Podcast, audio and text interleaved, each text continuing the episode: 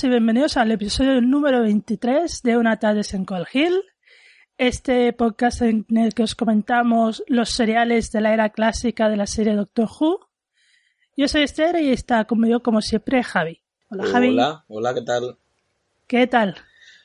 Bien, bien. El serial bueno.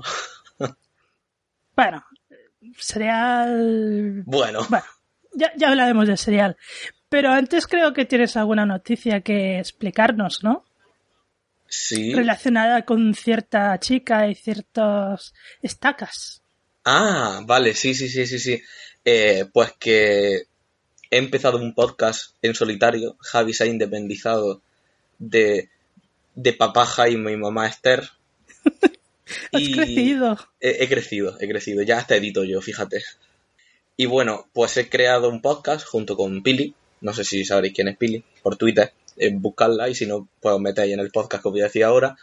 eh, que se llama Estacas Benditas. Y nos dedicamos a comentar, pues, Buffy Vampiro desde el principio. Después comentaremos Ángel, los cómics y si sacan la futura serie esa que teóricamente sacarán, pues lo mismo. Es una mezcla entre una Tardian Coal Hill con Charla Jubian.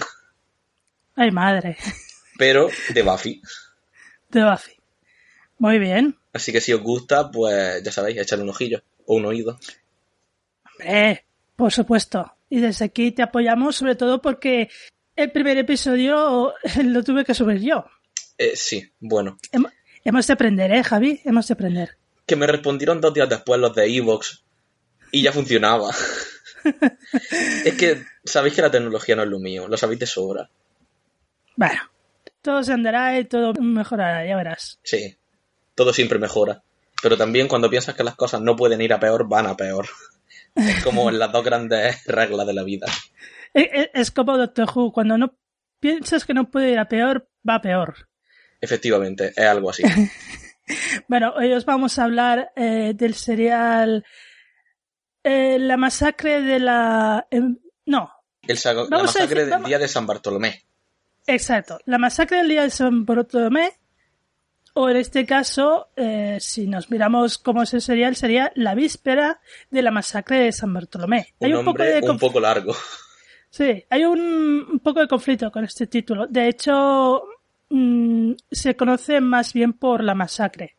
Sí, también. A ver. o sea, a mí me gusta más el nombre de la masacre del día de San Bartolomé.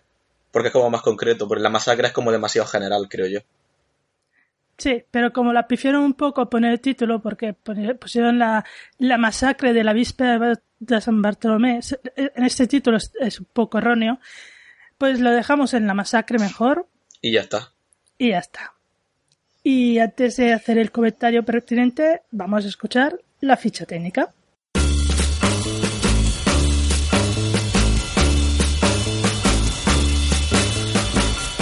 Título del serial. La masacre. Número de episodios. 4. Fechas de emisión. Del 5 al 26 de febrero de 1966. Guión. John Lucarotti y Donald Tosh. Dirección. Paddy Russell. Protagonistas. William Harnell como primer doctor. Peter Purves como Steven. Y Jackie Lane como todo Chaplin.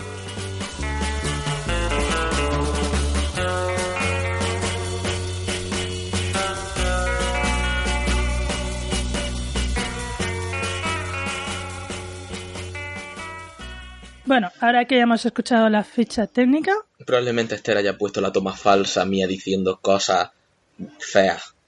mm, no sé por qué lo dices. No sé por qué lo dices, Javi. No, no, no. Esther, nos conocemos de sobra, ¿eh? Mm, te- yo te conozco de voz, pero en persona no. Dale fin, tiempo. Dale tiempo. Eh, bueno, pues ahora que hemos escuchado la ficha técnica, vamos a comentar este serial. Es un serial de cuatro episodios en el que volvemos a la temática histórica. Un serial que no se ha, no se ha conservado nada en los archivos de la BBC. Tampoco Y- pasa nada, ¿eh? Si no se conservaba. No. ya. Pero claro, la- las consecuencias de no haberse conservado nada eh, es la, la calidad de la reconstrucción que tenemos aquí porque se ha hecho a partir del audio, que es lo único que se ha conservado, y las fotos promocionales. Por eso es una reproducción tan pobre. También hay, en plan, en cuanto a diálogo, supongo que si no se. Si no había parte del diálogo en las novelizaciones, sobre todo a la hora de las acciones que hacen los personajes y tal, se suelen guiar bastante también, ¿no? Sí, en principio sí, pero y ya, además ya sabes que en las novelizaciones siempre añaden cosas, algunas cosas más.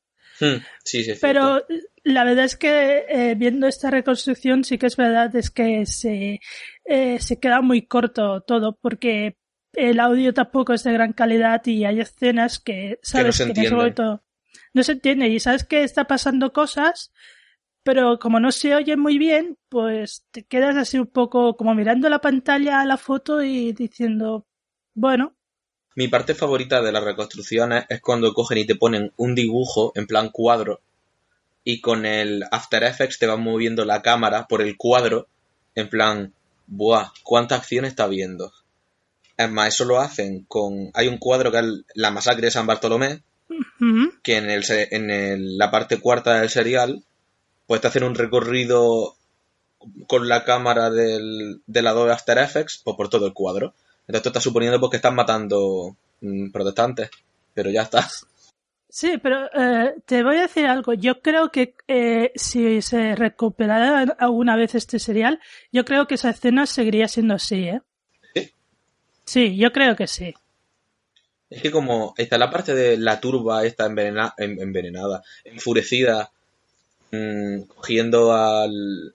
En plan, yendo a por los protestantes, a lo mejor no, no sé. Sí, pero eh, aparte de gente gritando y de esto, tampoco se ve violencia extrema. Ah, bueno, pero claro, lo de la masacre es muy extremo y, y piensa que estamos ante un, una serie que lo veían los niños. Y No, no, claro, sí, claro. ciertas representaciones de ciertas cosas no se podían hacer. Y seguramente esta parte, la representación de la masacre, se hizo con este cuadro. Eh, tiene sentido en realidad. Mm. Lo, lo que además me hace pensar que, igual que en el. ¿Te acuerdas el episodio ese que era sobre la Revolución Francesa? Que había ese momento tan, tan, tan extraño que le pegan a uno un tiro en la boca. Vale, sí, el de Revolution of Terror se llamaba o algo así. De- de- el, el reino del terror. El de Robespierre y esta gente. Que te quedas un poco así, como, eh, oye, que esto lo están viendo los niños y le acaban de pegar un tiro en la boca a alguien. Sí, Pues esto también es, es que es una temática que sí, que es muy interesante y muy importante, pero claro, son cosas que dices, no sé hasta qué punto puedes tratar ciertos temas. Es más, eh, voy a hacer un alegato que en realidad me he dado cuenta de que hace, de que tiene la, de que tiene la serie clásica, que quizás la moderna se ha eliminado un poco más, pero me da la sensación eh, de que la historia que te intentan contar en Doctor Who siempre es la típica historia de guerra o la típica historia de conflictos bélicos o de cosas así. No te cuentan una historia que no se fundamente en eso. Y por ejemplo, eso en la serie moderna no pasa. Eh, hay cosas que están ambientadas en una época histórica y pasan cosas, pero no cosas necesariamente asociadas a una guerra o a una revolución o a una masacre o a cosas por el estilo. Sí, podríamos decir sí. Lo que pasa es que, em, a ver, algún ejemplo hay en la serie moderna, pero es verdad que en la serie antigua todos los hechos históricos eh, se relacionan con momentos de la historia muy conflictivos, porque creo que el último histórico que vimos fue el de la- los Smithmakers, que era Sí. el, el de la guerra de Troya, precisamente. Eh, con los romanos estaba Nerón y todo lo que hizo, sí, sí, sí. To- todo siempre está asociado a conflictos bélicos o momentos de historia mm, violentos, es verdad. Y entonces, quiera que no, eh, llega un punto en el que dices, a ver, puedo llegar a entenderlo, pero es que la historia no es solo esto. O yo al menos no lo veo así. Quizá también es que tener un novio historiador afecta, pero pero en realidad es que hay muchas más cosas que puedes contar. Mira, aquí tengo la lista delante, la lista de capítulos. El capítulo de, eh, lo diré, el de los aztecas no era especialmente violento en ese punto. No. Es decir, en pero- comparación con otros, no estaba tan fundamentado en eso. No, pero también hay- había un conflicto con algo que quería hacer Bárbara para cambiar Sí. la historia y todo eso. que en realidad después eh, no, bueno, ya es, lo, es un poco el tema de este serial, que hay hechos históricos que no se pueden corregir. Claro, pero, Es, es, lo que digo, al final siempre tiene ese trasfondo pseudo violento que es un poco a puff. De nuevo guerra. Bueno, y el ejemplo, por ejemplo, de las cruzadas. Sí, claro. O en, Mar en Marco Polo, que también a pesar de los viajes de Marco Polo, también había ahí conflicto y guerra y, y todo eso. Claro, no sé si esto después con el tiempo evoluciona un poco y lo dejan un poco más apartado el hecho de... Es decir, creo que llega un punto en el que la serie es más ciencia ficción que, que historia en realidad, ¿no? Sí, es que de hecho eh, los seriales históricos desaparecerán de Doctor Who a partir de que aparezca con el segundo doctor el companion, el escocés. No me acuerdo. No, no te acuerdas porque Bueno, si no lo he visto. Pero es muy pronto en, en, en, el, en la época del segundo doctor. Es muy pronto que hay el último el último serial histórico que tiene que ver con las Highlands y todo eso. Uh -huh. Y a partir de ella, mmm, todo Sí. lo que haya ya es ciencia Porque ficción. el primero es Power of the Daleks y después The Highlanders. Eh, pues en The Highlanders, ahí es donde ese es el último serial histórico histórico. Claro, porque después está The Underwater Menace, The Moon Base, The Macra Terror, The Faceless One and The Evil, The Evil of the Daleks. Todos esos tienen pinta de ser ciencia ficción. Sí, sí. Entonces, claro, quizás también vieron que quizás no funcionaba tan bien como ellos se pensaban en los seriales históricos. Mm, yo creo que la, la, o sea, no está mala idea de ir variando un poco. Esta, esta semana vamos a educar un poco en este periodo periodo histórico y esta semana vamos a, a ofrecer una aventurilla más ligera. Pero yo creo que al final vieron, o me, me gustaría pensar que vieron las audiencias y la repercusión y vieron que al final lo que triunfaba eran las historias futuristas, los monstruos y cosas así, y sobre todo los Daleks, y optaron por dejarlo la historia a un lado. Pero es que el problema que hay, o yo al menos el problema que veo, en realidad es el hecho de que siempre que, por ejemplo, yo una cosa que he visto mucho en este serial, el hecho de que tú pones un conflicto como el de los protestantes contra los católicos, pero es que es un conflicto tan sumamente complejo que llega al punto en el que yo al menos, y además eso lo he hablado yo contigo antes de empezar a, a grabar, yo no, había un punto en el que yo no entendía lo que estaba pasando, digo, ¿qué está pasando aquí realmente? Porque, entonces claro, yo me imagino a un niño de 10 años viéndolo y digo, si yo no me entero de la misa a la mitad de lo que está pasando, este niño de qué se entera. Sí, es verdad que es un serial complicado de seguir. A ver, eh, en realidad eh, lo, el, la, lo que nos están explicando son los hechos que desembocarían en la matanza de San Bartolomé, el día de San Bartolomé, que es la matanza que se hizo de, de los hugonotes, que eran los protestantes, a manos de los católicos. Y, y, todo esto venía de unas guerras que se iban sucediendo en Francia, eh, que se llaman las, las guerras religiosas, entre católicos y protestantes. Claro, eh, lo que pasa es que en este serial, eh, aparte de explicarte los hechos de los días anteriores que llegan a esta matanza, claro, te quieren dar un poco, un poco la idea general de, de en qué periodo histórico estamos y qué elementos entran en juego. Y entonces te empiezan a explicar que si había la Catalina de Medici, que era la reina madre, que es católica, que tenía una hija que no se nombra, porque solo, se nombra, solo se nombra marido en este serial, su hija Margarita, que la casó con Enrique de Navarra.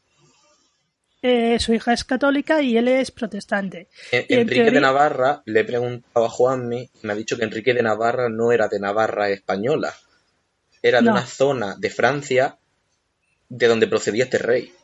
Exactamente. Que yo una cosa que es que yo no tenía ni idea. Yo digo, sí. Enrique de Navarra, digo, ah, pues este señor pues será de Navarra, pero no. Es un poco sí. extraño todo. Bueno, que digo de Navarra, pero no, pero es que de en el... Navarra. Sí, pero en el, en el este lo traducían como Navarra. Sí, sí, sí. Bueno, las traducciones tiene mucha tela, pero bueno. Bueno, sí. Bueno, eh, ella hace este matrimonio entre católicos y protestantes, pero eso no sirve para, para que el pueblo se una. Hay mucho conflicto. entre medias hay una especie de, de conspiración para asesinar a, al almirante Colony, Sí. que, era- es un aliado, un aliado de los protestantes, Sí, efectivamente, era como el líder de los protestantes. exactamente. Pero es que además, de fondo también está una especie de conflicto en que están intentando decidir si Francia se une a la guerra entre Holanda y España, Sí, es que... eh, que pasó unos años después, creo. es que lo de... Pero lo ta- ta- juntan ahí. También de vez en cuando te meten el tema de Suecia. De vez en cuando te nombran a Suecia. Yo, ¿qué pinta Suecia aquí? Es como un lío de países que yo digo que no entiendo, no entiendo, no entiendo. No, pero Suecia no es, es Holanda. Vale, sí lo confundió yo con Suecia. Sí, sí. No, no, Suecia no es. Es eh, la época esa de la guerra de Holanda contra España. ¿Y, y con quién se lía Francia? Y, y que dices, bueno, ¿y esto aquí también qué pinta? Porque si te crea ahí, se, te mezclan tres eh, momentos que no pasan eh, exactamente en el mismo momento, pero es para que te para explicarte un poco en general lo que fueron estas guerras religiosas y todo este momento. Sí, claro, te intentan hacer el contexto a base de nombrarte datos y a base de decirte cosas, pero a mí me recuerda a las típicas na- narraciones estas literarias que son como, ¿qué se dice? In media res, que es como que empieza eh, la narración como con el hecho ya empezado. Entonces tú como espectador te encuentras en mitad de un algo que está pasando que ya está empezado y no te enteras de nada. Pues algo así. Es como empieza y supone que, que tú ya debes de saber en qué consiste el conflicto de los protestantes contra los católicos, eh, Francia si se va a liar con Holanda o se va a liar con Inglaterra, y dices, pero yo esto, mm, a mí quién me ha avisado de que yo me tengo que saber la historia de esta gente. Aquí es donde entra en juego el Doctor y Steven, porque ellos llegan a este punto y entonces eh, a través del personaje de Steven es como vamos a conocer todo esto, porque él eh, que está en una taberna esperando al Doctor, que se ha ido por su lado, eh, conoce a una gente que son protestantes, son hugonotes, y hace como, bueno, se hace como medio amigo de ellos, y ellos le explican lo que está pasando en Francia. Claro, como él es inglés, él es protestante. Y por eso puede hacer buenas migas con esta gente. Y a través de esta gente, pues conocemos que hay este conflicto, que no sé qué, no sé cuántos. Y a través de él vamos conociendo a los demás personajes, porque a través de él conocemos eh, un personaje que es eh, Anne Chaplet, que tendrá su, su importancia porque es una criada que ha huido de casa de un abad donde se está haciendo el complot para asesinar a este almirante. El mismo personaje del, del, del abad que va a dar una especie de juego un poco extraño que casualidades de la vida tiene la misma pinta que el doctor. O sea, que a través, ese- yo diría que es uno de los, esos seriales como la época moderna que más lleva la acción el companion que el doctor, porque de hecho la acción de- real de, de este serial la lleva Steven. Sí, sí, totalmente. Es decir, Todo pasa a través de él. todo, todo, todo.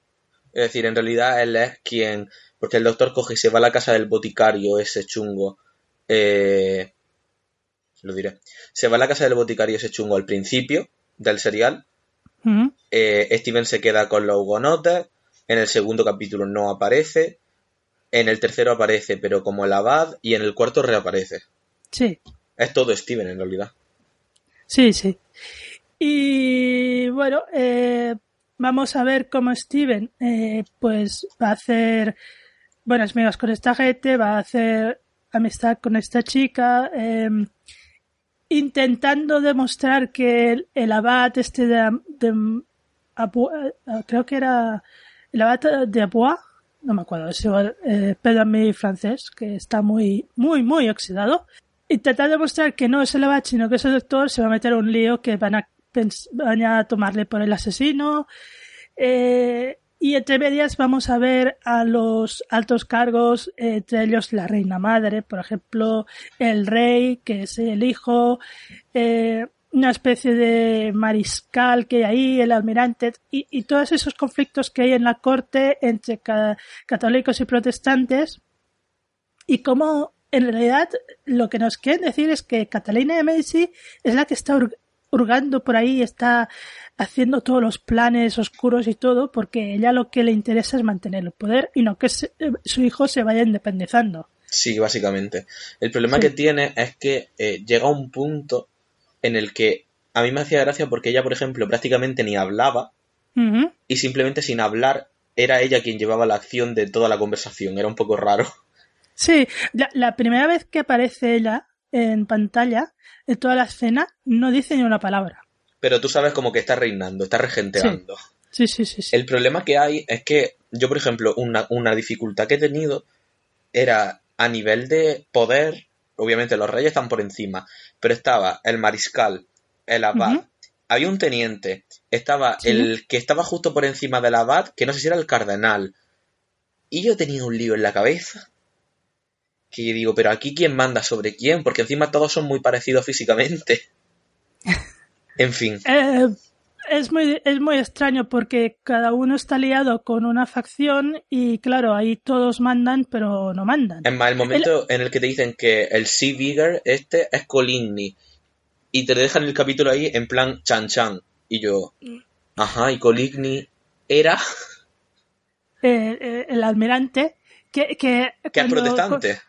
Es protestante, que, que hasta ese momento eh, están hablando de un, de un sea beggar, un, un mendigo, Sí, el, el mendigo marítimo lo traducen. Marito, sí, ya hablaremos de eso después.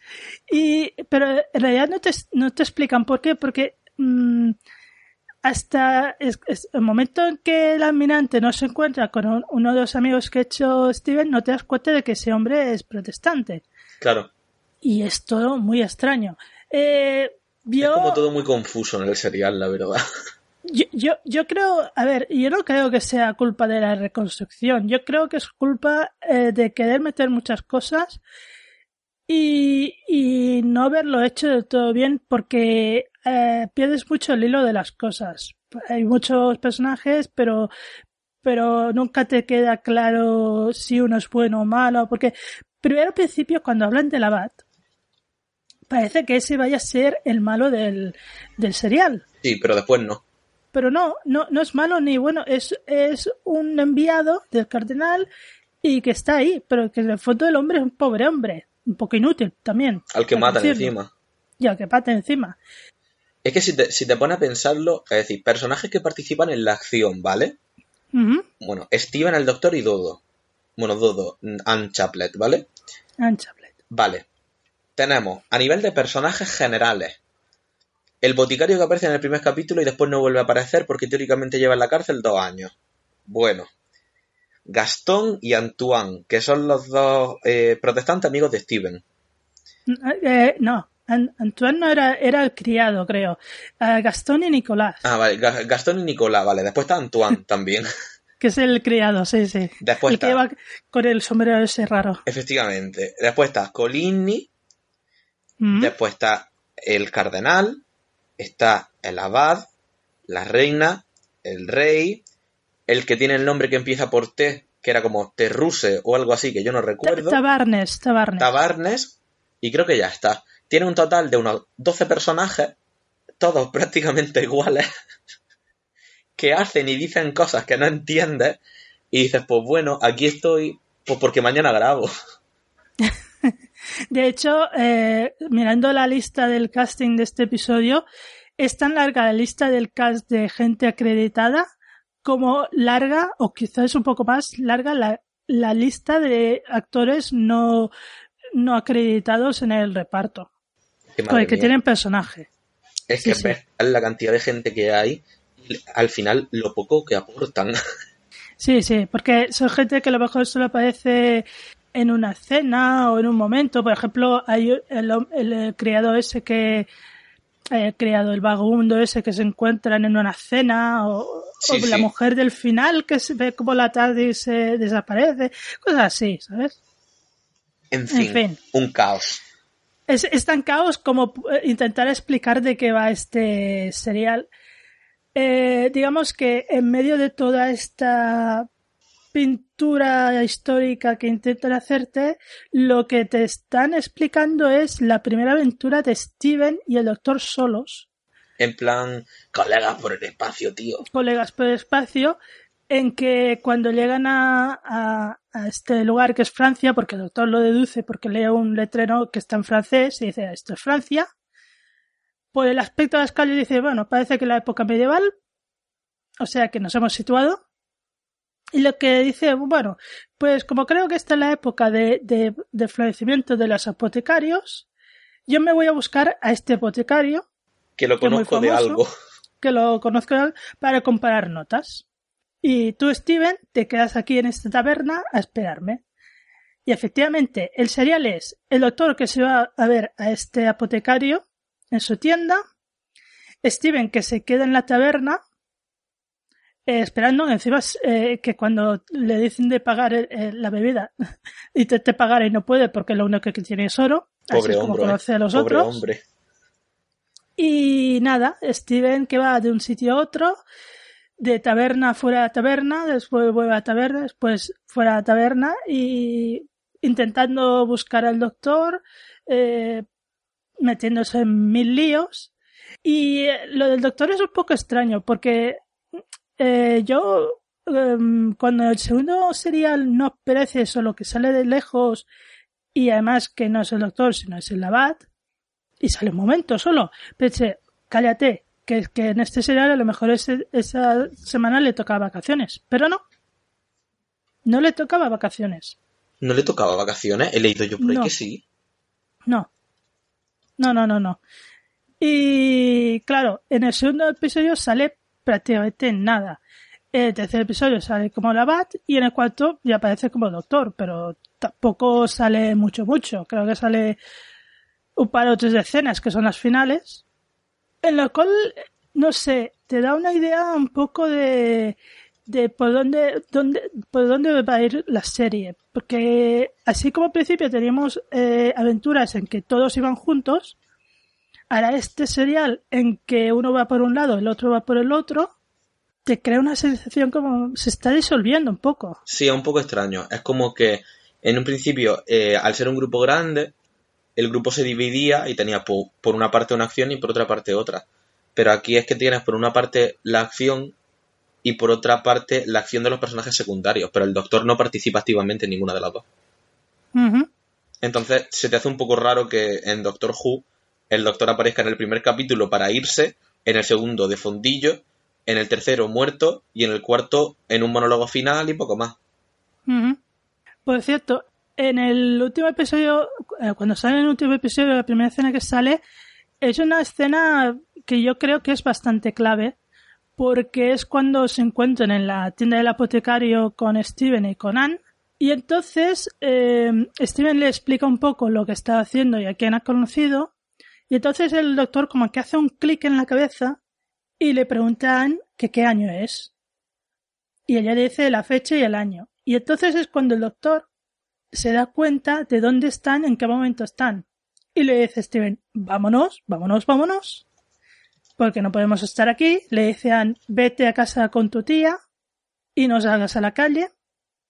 Y es cuando, cuando están en la tarde, eh, le explica a Steven que al día siguiente habrá la masacre de, de protestantes y que como ellos, como viajeros del tiempo, eh, tienen que eh, contemplar esta regla inmutable que no pueden cambiar la historia, tenían que irse de ahí, porque no podían cambiar la historia. Y es cuando hay este conflicto tan, tan grande entre el Steven y el doctor que nunca, a ver, nunca se han llegado a, a, llevar muy bien estos dos, pero este punto es un poco lo que pasó con Barbara y el doctor en los aztecas, pero multiplicado por 10. Porque Steven le dice, pues mira, aquí te quedas, me largo. Y, y ya está. Sí, a ver si es cierto que eh, a mí el conflicto en sí me parece que tiene mucho sentido. Es decir, a Mm. ver, el doctor y Steven, yo no, y además creo que lo dije en el capítulo anterior, no opino que se lleven mal, es decir, opino que chocan. En el sentido de chocan porque son dos señoros en una tarde. Entonces, como dos buenos señoros, el doctor quiere ser el que lleva la batuta y Steven quiere ser el que lleva la batuta y eso no se puede. Entonces, entre medias siempre está mm, una chica, entre comillas, que es la que media la relación entre ambos. una Vicky, una Katarina, una Sarah Kingdom. ¿Cuál es el problema? Pues que en este serial no está. Y Sí. acciones separadas, en el momento en el que los dos se vuelven a encontrar, la cosa explota. Mm.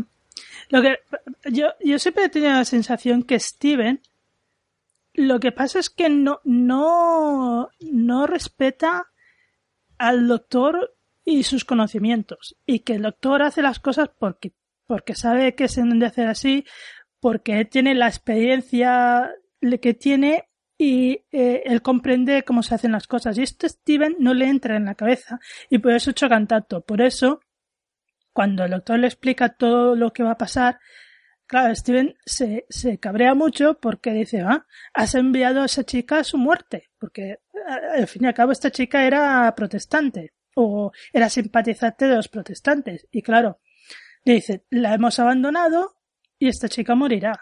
Claro. Y claro, le dicen, mira, no aguanto más y el próximo sitio donde nos aterrizamos yo me voy. Como que no respeta el conocimiento que tiene el doctor y la experiencia que tiene y que si el doctor lo dice es por una buena razón. Y como que Steven no, no, no le cabe en la cabeza. Y esto lleva al discurso que hace el doctor. Que el discurso, la verdad es que es muy... No sé, a mí me, me ha gustado, vaya. Es decir, me parece, me parece un poco triste y un poco en, con- en consonancia con el discurso que vimos al final de The Dalek Master Plan. Mm. Que es como que ya el doctor se nota como que está empezando a tomar un tono pesimista a nivel personal. Como que se va dando cuenta de que al final la gente muere, al final la gente le abandona, al final la gente se va y él es el único que se queda en la tarde. De hecho, sí, es triste porque además él, haciendo un repaso así un poco somero por lo que ha sido su etapa hasta ahora, claro, dice, él, él viene a decir que nadie de, de la gente que los lo han acompañado, nadie lo entiende. Y no entiende por qué hace las cosas como las hace. Que ni siquiera su sobrina, eh, su sobrina, su nieta, ni siquiera su nieta, lo entiende y su, su- y su nieta, que es viaje de tiempo, quizás quien tendría que entender mejor las cosas. Pero dice, ni Susan, ni Vicky, ni Bárbara, ni Ian, ni Steven. Que, que no, no lo entienden y todos lo abandonan. Claro, y él se queda... Claro, y yo no puedo hacer nada. Pero es que las cosas son como son. Claro. Es, es fastidiado. es fastidiado porque al final quizás es cuando en estos momentos vemos un poco más, ya no tanto ese lado humano, sino también el, es decir, vemos como tanto el lado humano del doctor como el lado más extraterrestre del doctor. Es decir, vemos el lado más humano porque se da cuenta de que es no es que se da cuenta de que es distinto, pero se da cuenta de que nadie le soporta o de que es distinto al resto de companion que le han acompañado y es que eso hace como que todos choquen y se acaben yendo. También vemos la parte más humana porque se abre frente al espectador y eso también es algo que gusta. Sí. Ah, y por cierto, la última frase que dice, dice que ese que quizá debería volver a mi planeta, Pero no pero puedo. no puedo. Y, y creo que es de las pocas veces que el doctor ha- se ha referido a sí mismo como, como de otro planeta. No suele hacerlo, no es una cosa muy... Y es curioso que aquí también diga que no puede. Que aquí Sí. te deja un poco...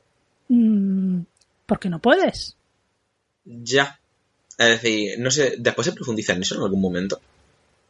Bueno, después sabremos por qué no puede, pero bueno, eh, pero yo creo que son en estas pequeñas cositas donde después en la etapa moderna se han ido agarrando Claro, para crear toda la, la mitología. la mitología de después, porque hasta ahora poca mitología hay, pero claro, ese no puedo, no puedo, Mm, es, es como que ya empiezas a pensar, "Uh, aquí hay algo más, claro. si no puedes volver a tu planeta es por algo. Bueno, eh, hago el momento charla Jubian y leo el discurso. Es que lo estaba pensando, digo, porque si hay Sí. gente, como nos dicen algunas veces en los comentarios, que no ven el serial y como que lo que hacen es escucharnos nosotros, quizás no saben a qué nos referimos. Pues venga, ¿En inglés o en español? como quieras. Eh, bueno, te lo leo, lo traduzco en mi mente, ¿vale? Dice, Vale. Eh, después de todo este tiempo, él, no ha podido entenderlo. eh, eh, yo no puedo atreverme a cambiar el curso de la historia. Bueno, al menos le he enseñado a tomar ciertas precauciones.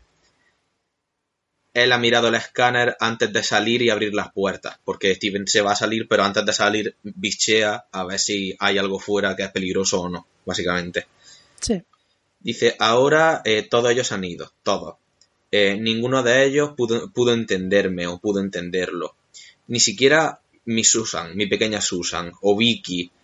Y sí, eh, Bárbara y Chesterton. Chesterton, que por cierto a mí me gusta mucho como el doctor, el primer doctor, le guarda un cariño especial a Ian. Me parece muy bonito. Mm, Eh, ellos han sido demasiado, ellos, todos ellos han sido demasiado impacientes eh, para volver a su propio tiempo. Y ahora Steven, quizá debería volver a casa, a mi propio planeta, pero no puedo, no puedo. Ese es el no puedo, no puedo. Sí, sí, sí. Y que te deja así como... Te da penita, porque encima Sí. eh, a mí me, me ha recordado, eh, ¿te acuerdas cuando vimos An Adventure in Space and Time? Sí. me, me da en parte la sensación de que no es tanto el doctor hablando, sino también yo veo como que el propio William Hartnell habla en ciertos momentos como con una cierta pena que a, mí, a mí me recuerda al momento de An Adventure in Space and Time en el que él se da cuenta de que todos los que tenían un principio se han largado. Y me da, me da cosa. Se me acaba de poner la piel de gallina. Es un poco como que esta última frase, la de quizá de volver a casa, a mi propio planeta, pero no puedo. Eso como un poco como de- eh, si William Hartley dijera, quizá debería dejar la serie y volver a mi casa, pero es que no puedo dejarla porque no me espera nada afuera. Claro. Es Si decir, más dejaste- recordemos que él después de Doctor Who eh, dejó la interpretación prácticamente, ¿verdad? Claro, claro. Porque ya era un hombre mayor. Estaba muy enfermo. Sí, sí. Bueno, lo, lo, lo tuvieron que sustituir por esto. Y ya estamos alcanzando ese punto. O sea que, en cierta manera, eh, aunque podamos nosotros leerlo así, seguramente cuando se hizo el guion de este discurso no se pensó en esto. Pero claro, él le pone esa, esa interpretación que en el fondo ahí hay un subtexto que dices, pues, en cierta forma está hablando del, eh, del mismo también. Claro. Y, y da pena. Da pena. Porque en realidad, a partir de que se fue Vicky, el único que se ha quedado como estable, entre comillas, es Steven. Pero recordemos que con Ian, Bárbara y Susan estuvo bastante tiempo. Entonces supongo que incluso a nivel personal de William Hartnell pues le jodió. Por cierto, y aunque este discurso me parece muy bonito y uno de los primeros, ya había habido algún otro discurso también muy bonito. Parece discurso pre-regeneración, ¿eh? Es decir, yo, Sí. yo cuando lo estaba viendo digo, no, si él se, él se, se regenera en The Tenth Planet. En plan, es que me sonaba discurso pre-regeneración. Sí. Bueno, podríamos decir que es discurso pre-caído en libre de la serie. Sí, también. Eh, está muy bien escrito y todo muy bien, pero después eh, cuando lo lees fijamente te das cuenta de que no todos querían mover a su línea temporal, solo Bárbara y Chesterton. sí, solo porque Bárbara Steven se quedaba en el año 60. Eh, eh, Steven mm, mm, no, no es que tuviera ninguna carencia porque hace en su línea temporal. Vicky la rescatan y ella está tan tranquila. Eh, Susan iba con, su, eh, con el doctor y si el doctor no deja, no la abandona, ella se hubiera ido con él. Es decir, a ver, guionistas, un poco de continuidad y un poco saber las cosas. Coherencia, saber cómo- la vida. Y cómo dejan los compañeros al doctor. Pero bueno. Es que el problema es que, como ya vimos en el episodio, bueno, en el serial anterior, el de Dalek Master Plan, yo creo que una de las cosas que hacían era sacaban como, es decir, escribían el guion, ¿no? Y ya después añadían el companion. No sé si me explico, era como, vale, tenemos esta historia general, añadimos el companion, como por ejemplo pasaba con lo de que se pensaban que iba a ser Vicky quien iba a morir en vez de Katarina. Algo así. Es decir, tienen como un guion general de lo que va a ser la historia y ya después pues cambian el personaje pues dependiendo del momento. Sí. Bueno, y después de todo este serial y explicándonos todo lo que lleva a producir la masacre de San Bartolomé, que de hecho es un complot de Catarina de Medici y su ayudante Tabarnes, Mm. a menos lo que se nos explica en este serial, porque Mm, todo tiene su... Hay varias interpretaciones, ellos optan por esta. Sí, porque después hay también una familia noble por ahí católica. Hay otra gente que dice que fue la propia turba enfurecida quien cogió y la lió parda. Exacto. Depende. Lo que pasa, eh, una cosa que me ha fastidiado del, del capítulo o del serial, el hecho de que en ningún momento te explican por qué el abad se parece al doctor. Es como, pues el abad se parece al doctor y ya está. No hay más. Sí, porque si dijeras en estos dos episodios en medio es que no va a salir William Harnell, por tanto vamos a poner un abad, podrían haber escogido a alguien que no se a parecer a él, pero al, al, al coger a William Harnell para hacer este personaje, te quedas un poco pensando ¿por qué? ¿Y por qué no, no profundizas más en esto? ¿O es que simplemente es que lo querías para hacer un personaje que en realidad tampoco sale tanto, pero aprovechando a- al doctor. Bueno, aprovechando a William Harrell, no sé, es algo que queda así un poco, que si llega a ser otro actor no pasa nada. Sí, sí, es decir, aquí quizás nos podemos eh, nos podemos agarrar un poco a esta idea que nos presentan en la serie moderna de que el doctor coge cara, pero es que tampoco, porque es que a nivel narrativo no te explican absolutamente nada. No, porque además esto sería si se hubiera regenerado. pero claro, no, es decir, teóricamente esta es su primera encarnación. Claro, Es que no tiene, no tiene sentido. No es como el tema del conservador del museo, ni como el tema de eh, el de Capaldi, que ahora mismo no me acuerdo del nombre. Frobisher en Thorwood y el otro en el otro lado. Es como, pues ya está. Es decir, tiene su cara, ningún misterio. fin. A ver, que, que, que ya habíamos visto un doble del doctor, pero claro, porque era una copia que habían hecho los Daleks, evidentemente, del propio doctor. o Claro, sea, era, era como un, era como un robot. Es decir, no sé. No sé. Mm, No sé, no, no, no tenía, o sea, no, aparte de la gracia que te puede hacer que William Harnell haga un doble papel, aunque el- el- su, su variante de la, del, de la, el abad este no sea lo mejor que haya hecho eh, en su carrera de actor, la verdad. Em, aparte de esa gracia, no tiene otra explicación. Como que decir, "Ah, es que el doctor, eh, hay dobles de todo el mundo, incluso del doctor. Puede haber un doble. Mm, mm, No. No. Es decir, No. Probablemente haya un audio en el que te expliquen algo, No lo sé, no pienso buscarlo. pero no tiene pinta. Es decir, no, ¿eh? No, No, no, porque es lo que digo. Si te dijeran que. Vamos a suponer que William Harnett es la regeneración 2, ¿vale? En vez de la 1. Pues ahí sí se puede coger con pinza que cogió la cara de este señor. Pero es que esta es la primera encarnación del doctor. Es que no tiene sentido. Pero es que te voy a decir algo. Eh, ¿qué, llam- qué- qué le llama la atención de este, de este hombre Eso te iba a al doctor? Decir, que- Porque siempre hay un porqué. Claro. A ver, cuando se regenera Capaldi, eh, ¿Qué se catalán te ha salido ese Capaldi? Capaldi.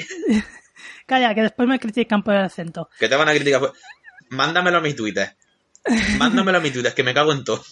Vale, ya lo haré, lo haré. Bueno, pues cuando se regenera Capaldi, o sea, cuando se regenera 12 con la cara de Capaldi del episodio de, de Pompeya, no es tanto por el... O sea, sí, coge la cara de ese padre de familia que salvan, pero no es tanto por el personaje en sí, sino por el, eh, la interpretación que se da a que eh, Tennant haya salvado esa familia. Claro, es por el subtexto que puede haber ahí. Exacto, pero no porque ese, ese personaje le haya eh, quedado, le haya fascinado de alguna manera y quiera repetir su cara en un futuro, sino para recordarse que una vez hizo eso y que puede, puede y debe volverlo a repetir. Claro. Es decir, Exacto. aquí es que no hay nada que llame la atención. Mm, No, no, Es la decir, verdad es que no. Lo bonito, por ejemplo, lo que pasa es que entra dentro más de la propia, no historia de la serie, pero dentro de un poco más, un guiño al espectador es lo de eh, Tom Baker cuando sale como el conservador del museo. Claro. Eso es decir, ahí no hay nada que quizás te pueda llevar a pensar que, pues, que ha cogido ese aspecto por algo en concreto, pero es más un guiño al espectador, pero es que aquí ni siquiera es eso. Es un porque sí y ya está. Nos falta, no teníamos, no teníamos nuestra agenda actores mayores de 60 años, pues cogemos William Hartnell. Fin. Vamos, vamos que no habrá, pero bueno, es igual. En fin. En fin, será fin. Eh, corramos un estúpido velo sobre este tema. Hay más temas de estos que los podemos comentar, pero antes eh, acabemos con lo que es el resumen del serial, porque ya las últimas escenas del cuarto serial es cuando aparece un nuevo personaje que es una chica que entra dentro de la tarde porque se piensa que es una cabina de teléfonos de la policía y quiere llamar porque ha sido testigo de algo.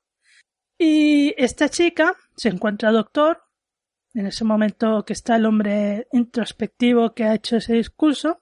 Y claro, lo primero que piensas es, esta mujer ha entrado dentro de la cabina de teléfono, se ha encontrado un hombre, eh, el interior es más grande y no le importa. Ella solo busca el teléfono. Y ya está. Esta es la presentación de lo que será la nueva compañía que es Dodo Chaplet. Que cuando eh, dice su nombre, dice cómo se llama a Steven y a, al doctor, porque sí, Steven vuelve. Sí. Con la cola entre las piernas.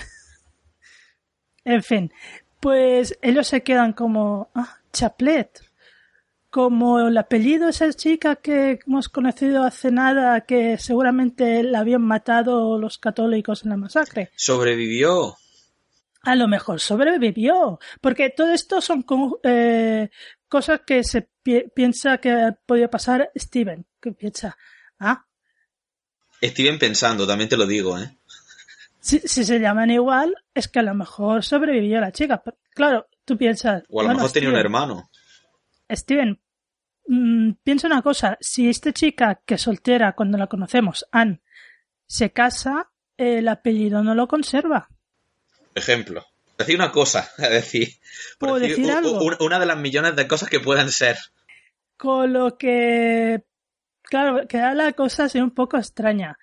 Eh, si vas a mirar mucho, mucho por ahí y de pronto te encuentras una explicación que en un audio en un audio se ve que Dodo comenta que tuvo unos antepasados que se, que se fueron de Francia escapando de la, una matanza de, de la matanza de los católicos contra los protestantes.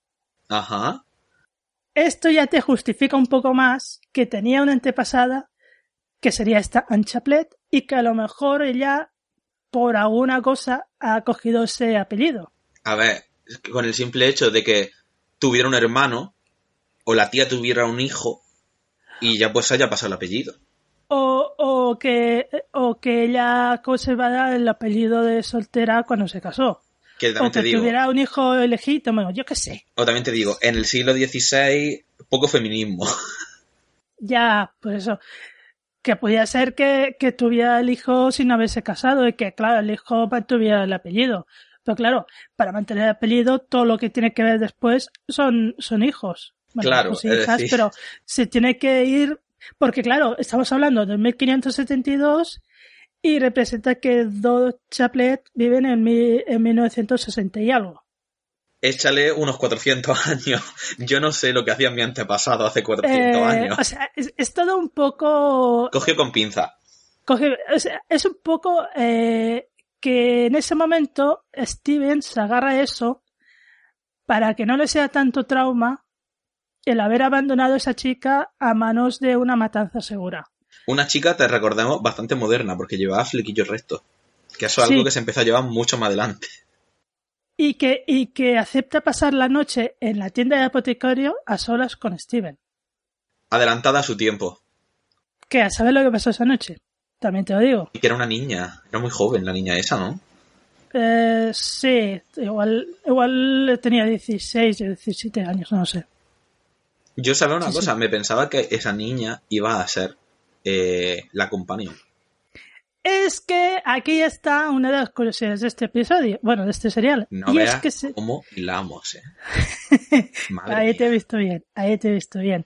Porque se había pensado en esta chica, Anne Chaplet, en ser la nueva companion. Pero, ¿qué pasó? Que se encontraron con el mismo problema que se hubieran dejado a Caterina como companion. Y estaba feo meterla en una nave espacial y soltarla en el espacio, ¿no? De nuevo. Claro, que eh, con la diferencia en que supongo que esta chica, Anne Chaplet, sí que sabía lo que era una llave.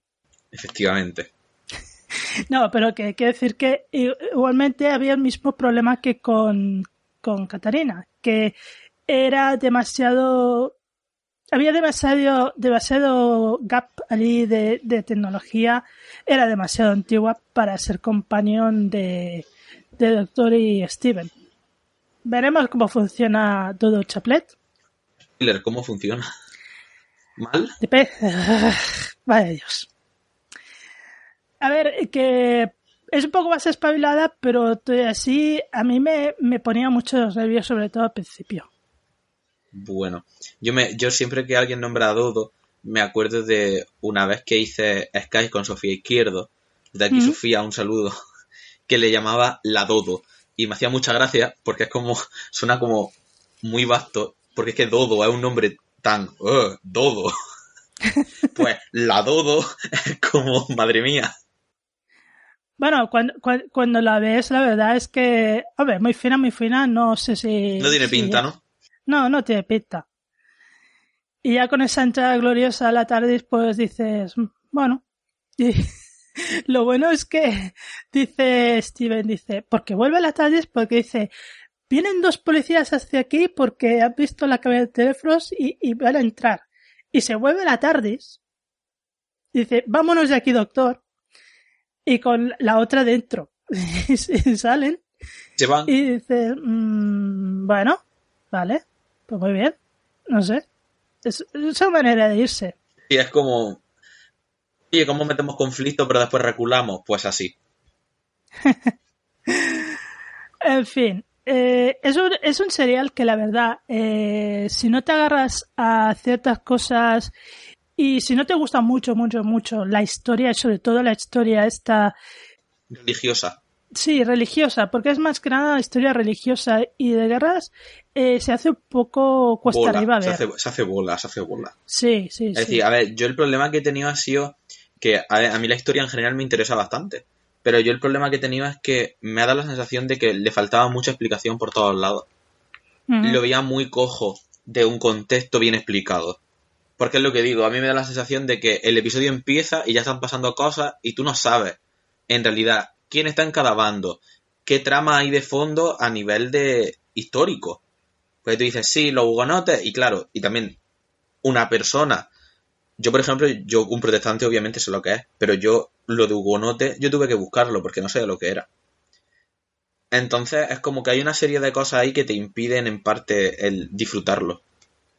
Claro, de ahí que utilicen a Steven como persona a quien le van a explicar todas estas cosas. Claro, Poco como si Steven fuera el, el espectador a quien le van explicando pues un poco cómo está la situación política en Francia.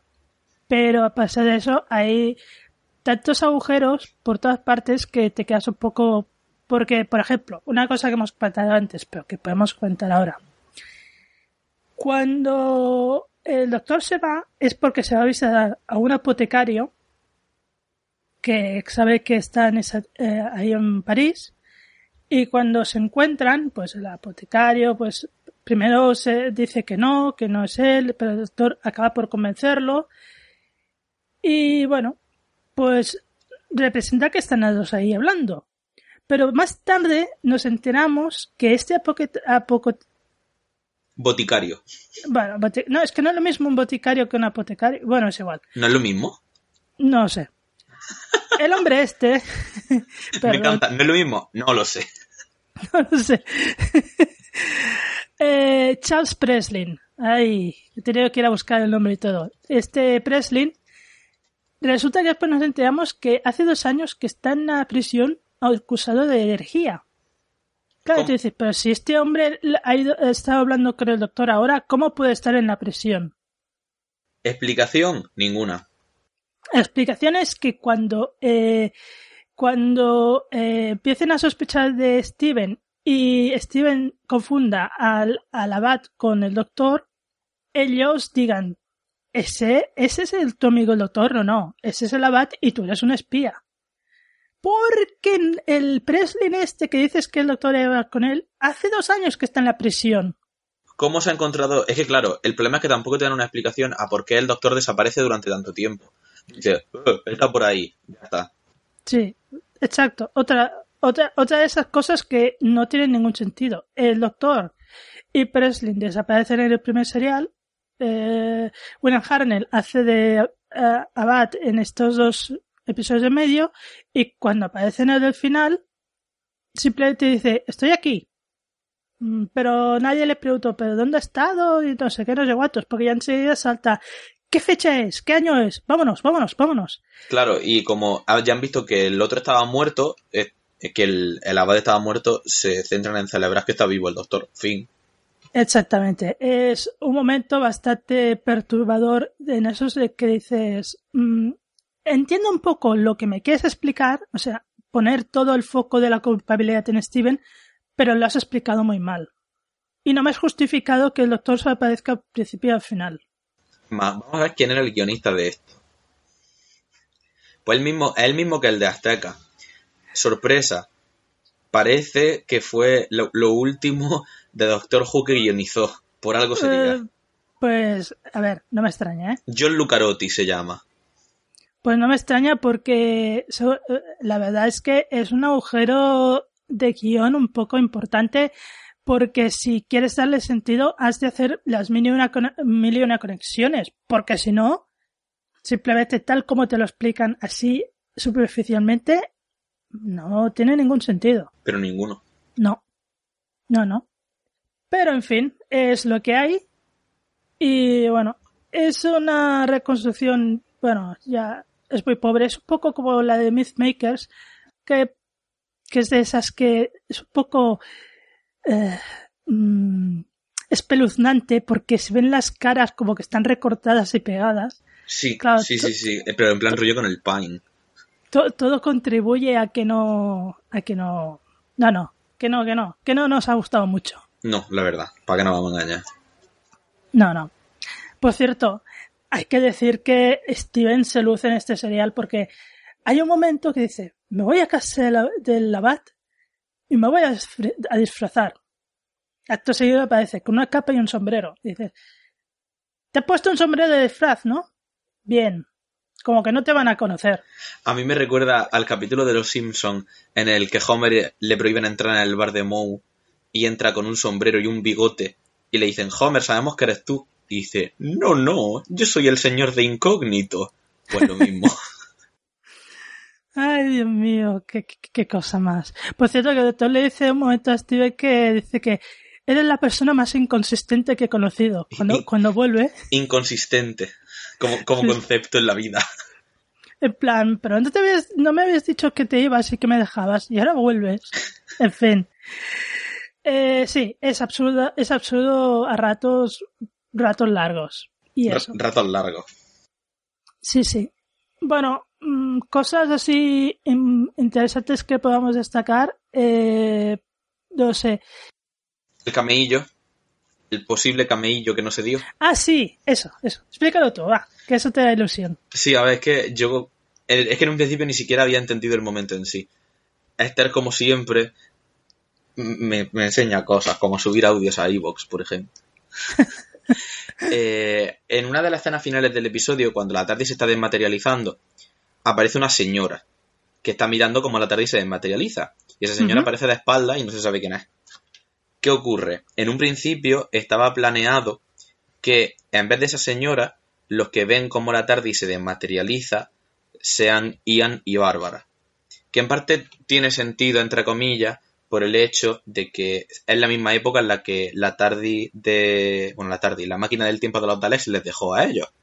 Entonces, pues, el destino haría que vieran de nuevo a la TARDIS desmaterializarse. A mí un detalle que... Bueno, a ver, todo se preparó para que eso ocurriera, pero al final no ocurrió.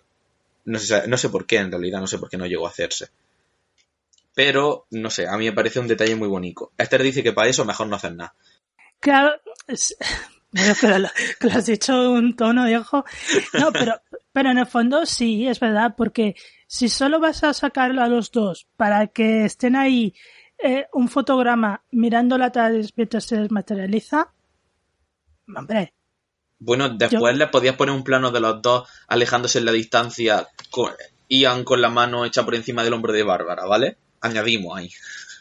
mm, bueno, no sé, yo creo que hubiera quedado mejor si hubiera habido un poco de interacción entre todos, en plan, Ay, no. "Mira, A, a No mí, a, mí, a mí me gusta, en plan, me gusta entre comillas porque me parece que la gracia que tiene es que, es decir, si ya hay interacción de Ian y Bárbara hipotéticamente con el doctor, es como que se pierde esa pseudo nostalgia. No sé, es decir, no sé, a mí me gusta eh, de la otra forma. mm, A mí. Bueno, Cada bueno, uno, pues con su gusto. Hmm. Eh, para, para acabar, pues, eh, hay que hablar de las audiencias porque este es uno de los seriales que peor mm, datos de audiencia sacó y de hecho, aparte Surprise. del...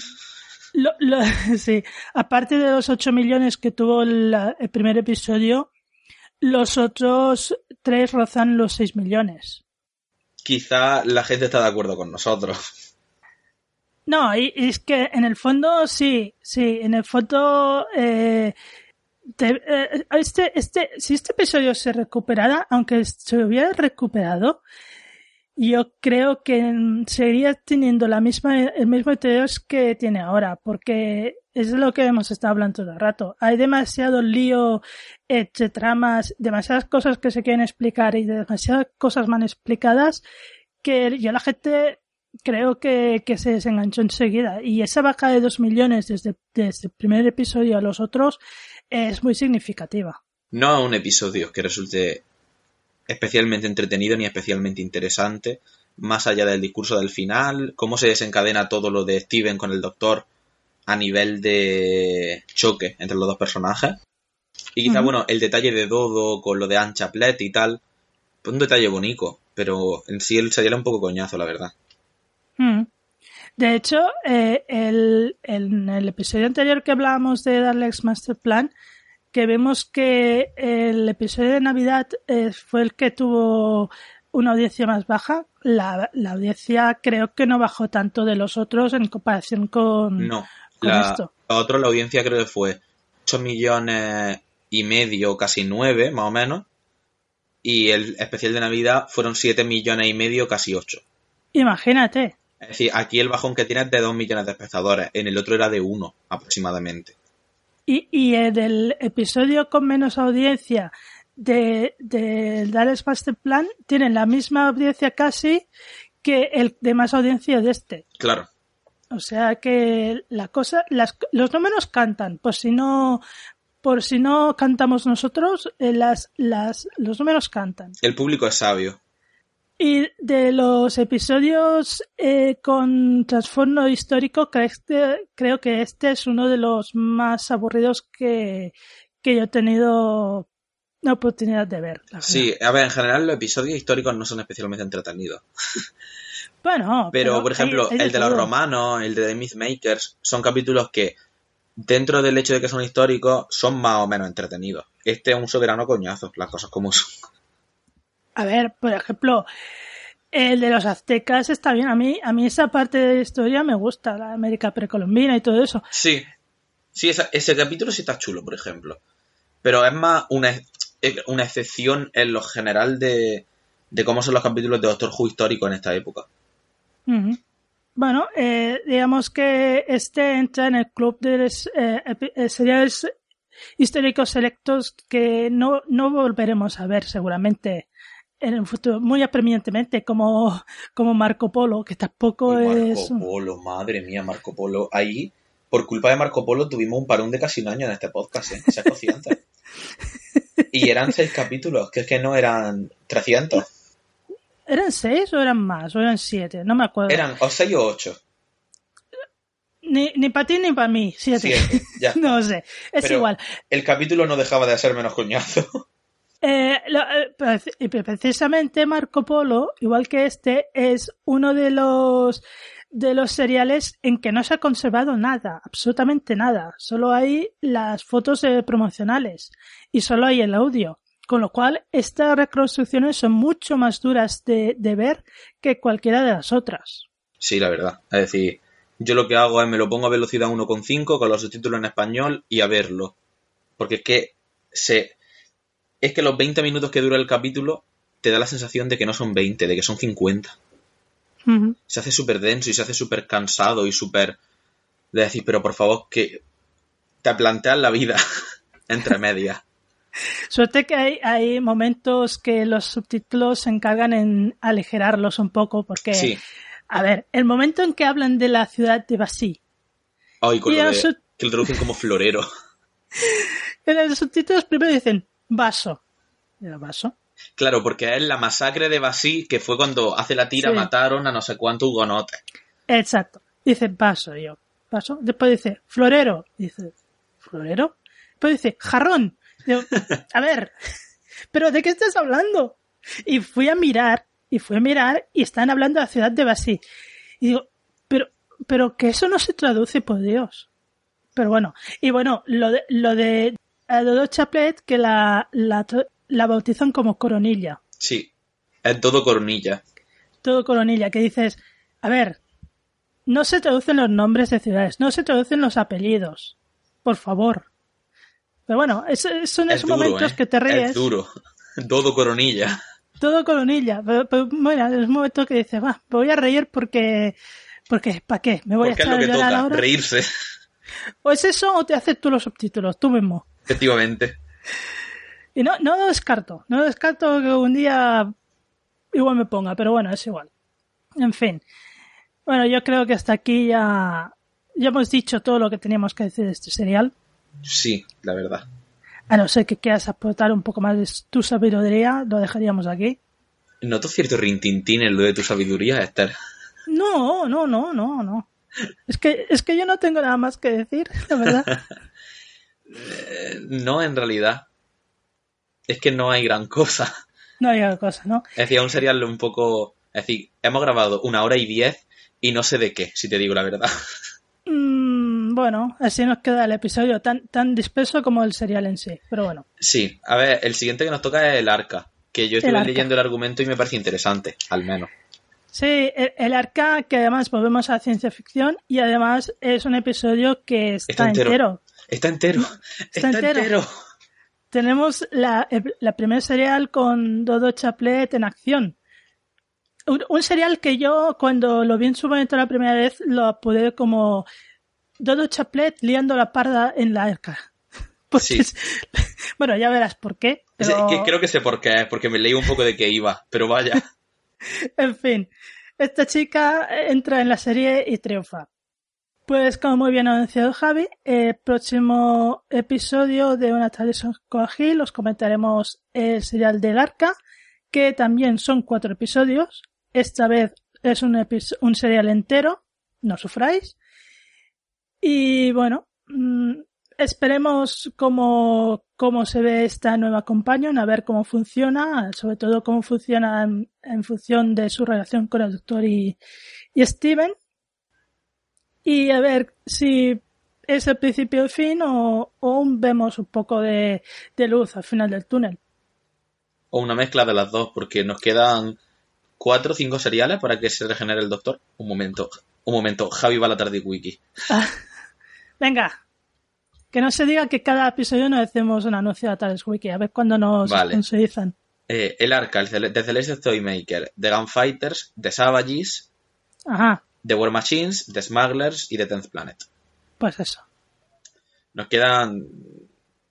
Nos queda poco en realidad. Es decir, teniendo en cuenta todo lo que llevamos, que es que parece que no, pero llevamos 23 seriales vistos ya. 23, im- imagínate, pero, pero ten en cuenta que esto que estamos viendo nosotros ahora, eh, los de Twitch se lo ventilaron en una semana. Los de Twitch no lo hacen tan bien como nosotros. Bueno, y también se están las, rep- las reconstrucciones, eso también. Bueno, pues vamos a cerrar el episodio aquí. Pues sí. Os recordamos que podéis comentarnos eh, a través de Twitter o a través de Evox todo lo que queráis. Si creéis conveniente que destaquemos algún, algún detalle que no hemos destacado, si os parece importante, yo creo que tampoco hay tanto, pero bueno, tiene sus fans, Tiene sus fans. tiene sus fans. Y por lo demás os emplazamos a que veáis el serial El Arca, que comentaremos de aquí 15 días, si todo va bien. Y si Javi vuelve de París, porque Sí, que me voy a París con los a a, lo mejor va a se enamora de la ciudad y no vuelve. Claro, entonces ya un poco Pero me llevo el portátil. Muy bien. Pues nada, Javi, nos hablamos de aquí 15 días. Sí, es verdad que tú también te vas, te vas a Sitges. Es decir, Ay, sí. no soy Sí, yo sí. el único del podcast que se coge unas mini vacaciones. Bueno, pero yo también me llevo el portátil. Ah, pues ya está. Y hay wifi en el apartamento. Lo mismo digo. A lo mejor no me llevo el micro, entonces ya lo hemos fastidiado. En fin, bueno, pues ya está. Hasta la siguiente vez. Muy bien. Adiós. Hasta luego.